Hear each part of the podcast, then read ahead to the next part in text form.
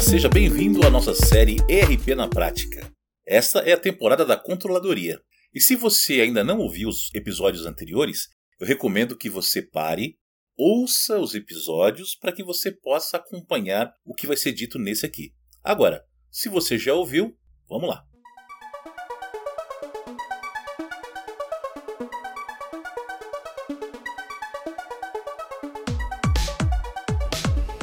Ale, me lembrei aqui, é, vou voltar aqui um pouquinho para a contabilidade de custos. Me lembrei aqui de uma, de uma questão que é que são os famosos rateios. Acho que vale a pena a gente comentar, né? Dos rateios, né? Então vamos lá. É, o que, que é o rateio, né? Então eu tenho lá minha estrutura, né, de plano de contas e de centro de custo e aí eu vou lançar a minha energia elétrica. Olha só, vou lançar minha energia elétrica, né? É óbvio que é fundamental, principalmente numa indústria, né, que eu tenha medidores separados, né, de energia elétrica da administração, é, setorizada na indústria, para que eu possa fazer essas apropriações na origem que a gente chama esses rateios, né? Se eu tiver esses medidores separados dentro da minha fábrica, tô dando só um exemplo, tá, gente, de, de energia elétrica para chegar no, no ponto, ponto onde eu quero chegar. O que, que acontece? Eu consigo, na hora que eu vou lançar a minha conta de energia elétrica, já lançar apropriando para os devidos centros de custo né? Por quê? Porque eu tenho um medidor. Então, se eu tenho medidores separados, eu sei quanto eu gastei num centro de custo, no outro centro de custo, no outro centro de custo. Isso me permite que eu faça um rateio da energia elétrica na origem, que é no lançamento dessa energia elétrica. Esse é um modelo de rateio. Uhum. Né? Então, geralmente, quando eu rateio na origem, é o que? É quando eu consigo medir. Quando eu tenho uma forma de mensurar, de medir, né? Então eu faço esse rateio na origem.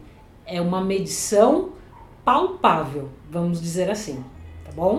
Legal. Só fazendo um paralelo para a galera aí que não conhece o termo, é, eu vou falar aqui o exemplo, você me disse é isso mesmo ou não. Tá bom.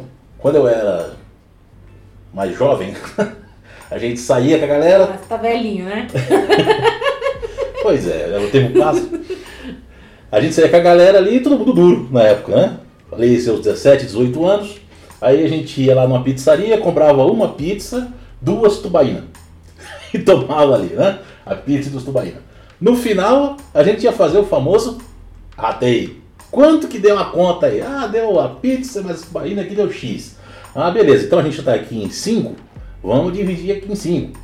Ah, legal, mas tem um ali que está mais ferrado que os outros. Então, essa parte aqui desse cara que está mais ferrado que os outros, o que a gente fazia? A gente pegava o montante dele, dividia pelos quatro que sobrava e pagava ali um, um pouquinho a mais. Né? Então, isso era um rateio para gente. Se a gente trazer isso para uma indústria de foguetes espaciais, é o mesmo conceito? Dentro é da energia elétrica que você falou aí? É o mesmo conceito. E eu vou pegar esse seu exemplo para explicar as diferenças do rateio então. Eu ia dar um outro, mas esse aí é bem legal. Porque é, quando a gente fala de rateio na origem, vocês no momento que, você, que chegou a conta, né? E vocês já fizeram essa dinâmica aí, vocês já resolveram como que ia ser o rateio. Ali na hora da conta, Boa. já fecharam, apropriaram, né? Hum. E cada um deu a sua parte. Esse é o famoso rateio na origem e assim acontece nas organizações. Qual a outra metodologia de rateio que nós temos? É o rateio no fechamento, tá? O que, que seria o rateio no fechamento? Imagine que nesse mesmo cenário que você falou, você chegasse para os seus colegas e falasse assim: ó, oh, pessoal, vamos fazer o seguinte. Eu tô aqui com o meu cartão de crédito, eu vou passar o cartão, vou bancar tudo, tá? Vou bancar esse, esse, essa conta e depois, quando chegar a minha fatura, eu mando para vocês e vocês depositam na minha conta. Vixe! nunca, nunca você ia fazer isso, né? Olha o risco, olha o risco. Nunca que você ia fazer isso, né? Mas enfim, esse é mais ou menos o conceito de, de rateio no fechamento. Ou seja, num primeiro momento, quando você lança o documento, você apropria tudo num centro de custo só, tá? Porque ainda você não definiu muito bem o critério, como que vai ser essa divisão e tal. Então, apropria tudo num, num centro de custo só no momento do lançamento da, daquele custo ou daquela despesa, uhum. né? E depois, lá no final, no fechamento, seguindo alguns critérios, que aí nós vamos falar desses critérios, Legal. né? É, eu vou e faço a distribuição para a realocação aí, né, e distribuição para os centros de custos devidos. Entendi. Na prática, o que, que eu faço? Eu tiro né, daquele centro de custo e distribuo, posso, pode ser que eu distribua um percentual para esse próprio centro de custo de origem, né? Em vez de ser o 100%, sei lá, ele fique com 10%, né?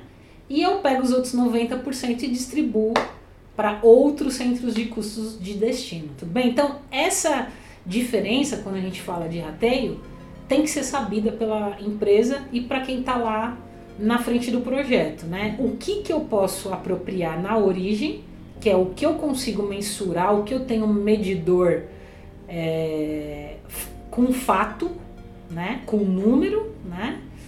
E, e aquilo que eu não tenho condições de medir. Por exemplo, o exemplo da energia elétrica, se eu não tenho um medidor, se a conta de energia é uma só para a empresa toda, eu não tenho como fazer essa, esse rateio no momento do lançamento do documento, tá? Entendi. Então eu vou lançar para um de custo só e vou é, depois definir critérios de rateio. Ou eu posso até fazer é, o lançamento no momento do, do lançamento da, da conta de energia, mas aí eu vou, eu vou fazer esse rateio na origem com, com percentuais e critérios pré-estabelecidos, segundo algum estudo, alguma tal, né? Que eu vou lá e lanço na origem. Mas geralmente aquilo que eu não consigo mensurar, não é recomendado que eu faça o rateio na origem. É recomendado que eu faça isso no fechamento, seguindo critérios especiais para cada tipo de, de custo, despesa, né? E apropriando de, de maneira, fazendo um rateio mais justo, de maneira correta. Que é o que tá acontece com a folha de pagamento, né? Que só no final lá do mês é que você pode fazer rateio, né? É, a folha de pagamento, é, na verdade, a gente tem uma questão de apropriação né, é um pouquinho diferente porque a folha de pagamento, é, embora eu tenha que esperar o fechamento por uma questão de competência da folha, de como as coisas são processadas no, no ambiente de, de folha de pagamento, né?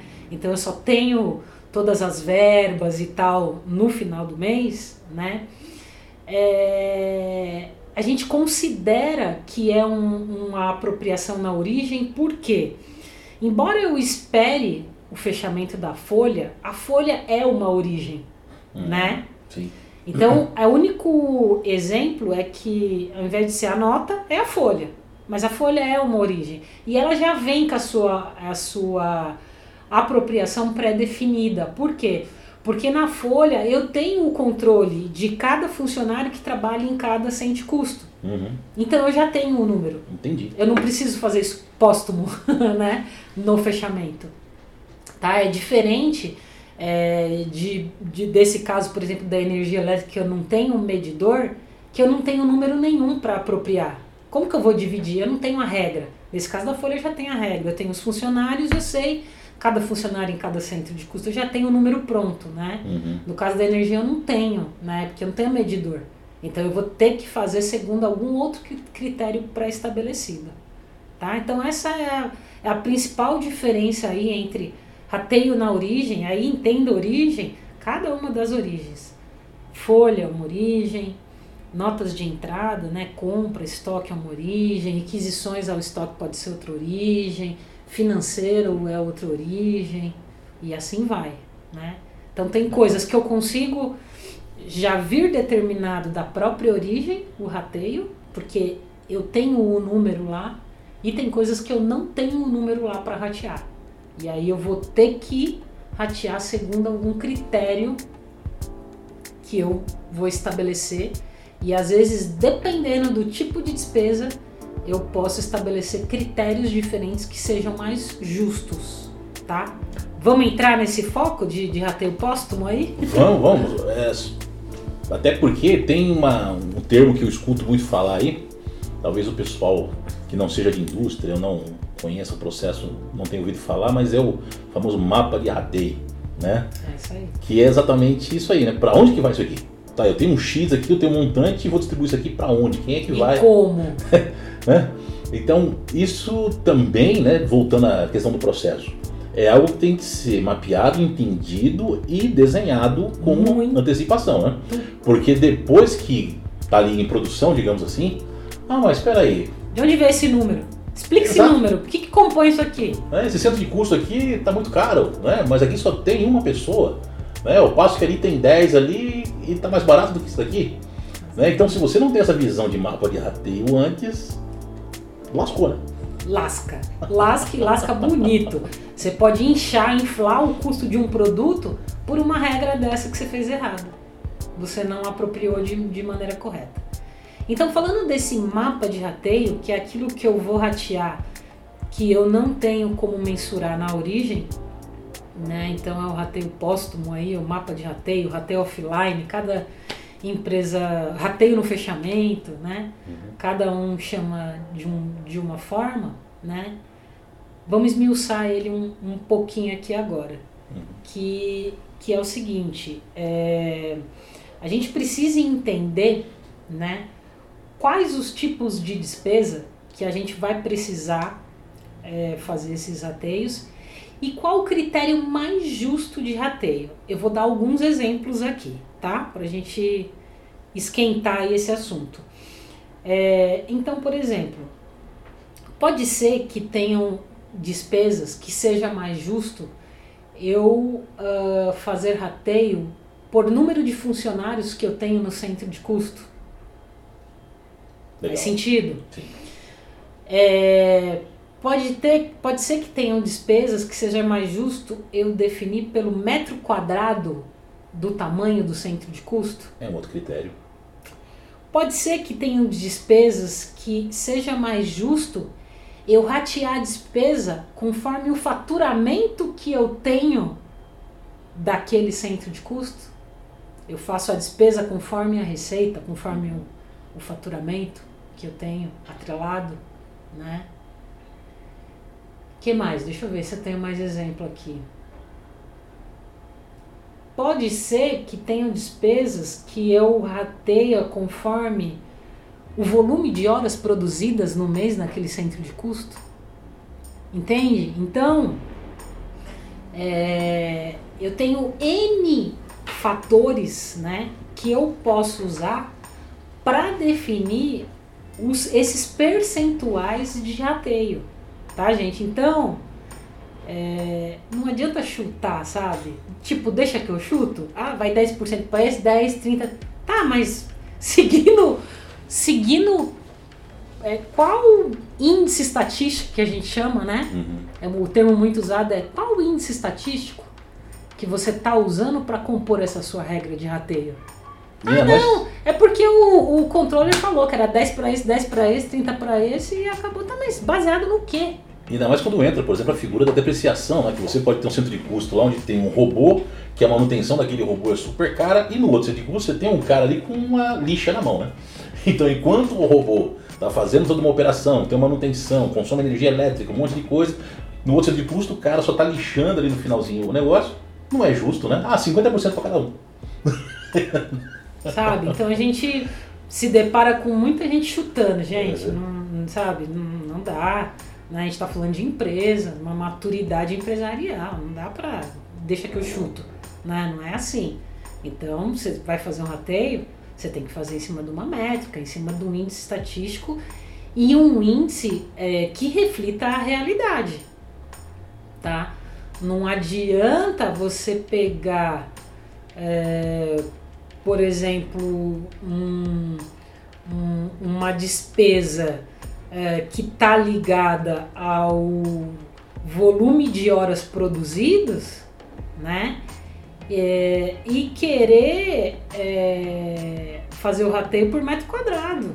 Tem nada a ver uma coisa com a outra. O tipo de despesa com o critério que você adotou, tá? Uhum. Então, na parte dos rateios, pensem, né? Nos critérios de rateio e nos tipos de despesas, porque determinados critérios batem com determinados tipos de despesa. Eu estou falando assim de melhores práticas, tá? Sim, claro. Essa é a ideia. Melhores práticas, essa é a ideia, tá? Então, cuidado para não confundir e ter um único critério, usar aquilo para tudo e não está sendo justo. Você está onerando, às vezes, um custo de um, de um produto de maneira indevida tá? onde ele não deveria estar tá recebendo aquele ônus daquela, daquele custo. Certo. Tá? Então, a dica que eu dou nessa parte do, dos critérios de rateio é isso. Isso é, e isso é um estudo, tá, gente? É um estudo, e veja, né, mais uma vez, da controladoria junto com quem? Com o engenheiro de produto. Vou deixar você falar um pouquinho sobre essa parte né? Que é a tua praia aí, que você domina tudo, que é a engenharia do produto. Né? Então, é, não adianta eu fazer alguma coisa aqui com a visão contábil, porque tudo está atrelado com essa parte da planta, da engenharia do produto, da composição, do centro de custo, dos centros de trabalho, né? Então tem que ser esse, esse trabalho aí a duas mãos, né? Porque quando você vai fazer a engenharia do produto, você tem que pensar em tudo isso também, né? E andar ali de mãos dadas com, com o cara da controladoria para para que a coisa faça sentido e seja justa nessas alocações. Né, desses custos dentro do, do, produto acabado. É importante que você falou que até a gente vai abordar nos próximos episódios também essa questão, né? É a questão da engenharia de produto e engenharia de processo. Né? Lógico, as empresas pequenas, né, acaba uma pessoa sendo responsável por tudo isso. Nas empresas maiores existem departamentos com várias pessoas, né, de cada departamento que faz isso. Mas o importante aqui, gente, é você ter esse conceito de que alguém tem que ser responsável por entender as características do produto, ou seja, como você vai produzir aquele produto, e as características de processo, né? ou seja, por onde que esse produto, qual que é o caminho que esse produto vai fazer dentro da empresa para que eu saia da matéria-prima, chegue no produto acabado de uma forma fluida, de uma forma lógica, né, para que a gente possa aí ter um custo também de acordo. Porque se de repente começa a fazer muito zigue-zague, né, muitas é, malabarismos dentro da empresa, o negócio fica complicado. Até porque, vamos falar, né, dentro desse processo produtivo, você pode ter até terceiros aí, né? Você pode ter parte da sua produção terceirizada. Nossa. Que já põe uma pimentinha aí no. É o famoso beneficiamento. Né? Exatamente. Né? Produção externa. Nossa, isso aí. Então, não vamos adiantar que são assuntos aí para vários é episódios, verdade, não é, é verdade, mesmo? É verdade. Chegamos ao fim deste episódio, mas não perca o nosso próximo, que será a continuação da nossa série especial A Implantação do RP na Prática, em Controladoria. Esperamos que tenha sido muito útil para você as informações que foram passadas aqui e que você possa colocá-las em prática junto com algumas recomendações que nós falamos. Para saber mais, visite o nosso blog industrializaçãopodcast.blogspot.com e nossas mídias sociais o Instagram, o Facebook e o canal do YouTube. Valeu, galera! Até o próximo episódio. Você acabou de ouvir Industrialização, o podcast que fala sobre o passado, presente e futuro da indústria. Esperamos que você tenha gostado. Se você perdeu os episódios anteriores, te convidamos a ouvi-los. Para isso, digite Industrialização na busca do Spotify. Tem muito conteúdo bom para você aqui. O Industrialização é uma iniciativa independente com o objetivo de informar e formar opiniões.